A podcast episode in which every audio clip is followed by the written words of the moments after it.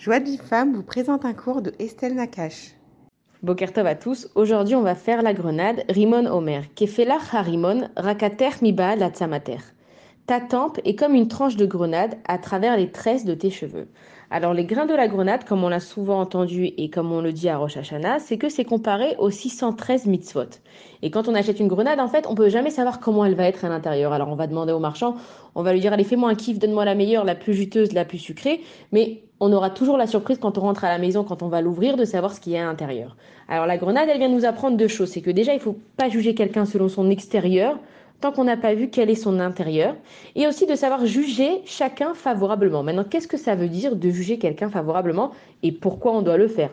Alors si quelqu'un, par exemple, ça arrive un cas où la personne, elle va s'énerver disproportionnellement euh, face à la situation, et qu'on va entendre que cette personne-là, elle vient de subir un événement tragique dans sa vie. Donc forcément, notre comportement, ça va être de se dire, ah maintenant je comprends, ouais, c'est normal qu'elle était sur les nerfs, c'est normal qu'elle a réagi comme ça parce qu'elle a eu une situation tragique.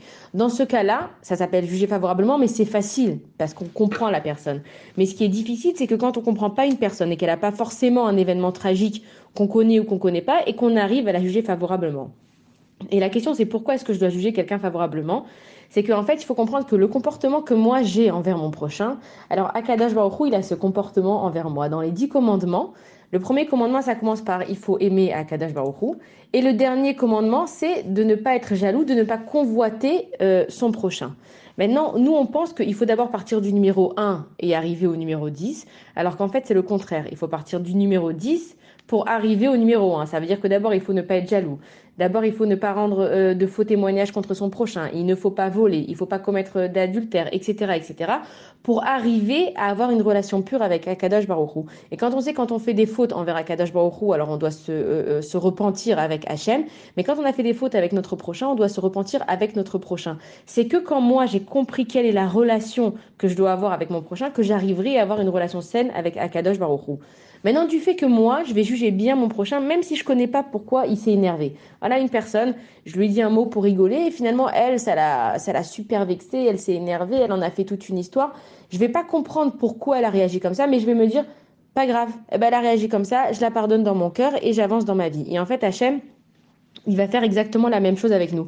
Peut-être que moi un jour, voilà, j'ai craqué, euh, j'ai mangé pas cachère. Peut-être que moi un jour j'ai craqué, je suis sortie pas de signout, et que le jour où viendra euh, où je devrais être jugée, Hachem il va dire ah toi maintenant c'est ton tour d'être jugé, mais je sais que dans ta vie, tu as toujours fait l'effort de juger l'autre, même si t'as pas compris ce qui se passait. Alors moi aussi, je vais te juger bien, peut-être que ce jour-là, tu étais pressé, peut-être que tu avais un rendez-vous, peut-être que tu n'as pas fait attention, etc. Et que si on est tous à la recherche d'avoir une bonne vie et qu'elle soit agréable. Et en fait, à Kadash Baruch il fait Mida Keneged Mida, ça veut dire qu'il nous rend mesure pour mesure. Si moi, en fait, je veux avoir une vie qui est bonne et qui est agréable, alors je dois m'efforcer de donner une vie bonne et une vie agréable aux autres. Parce que Hachem, c'est notre papa.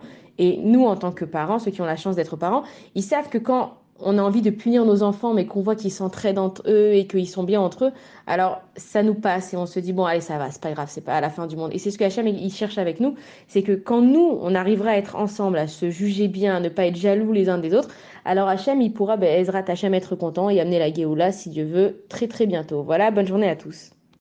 Pour recevoir les cours Joie de vie femme, envoyez un message WhatsApp au 00 972 58 704 06 88.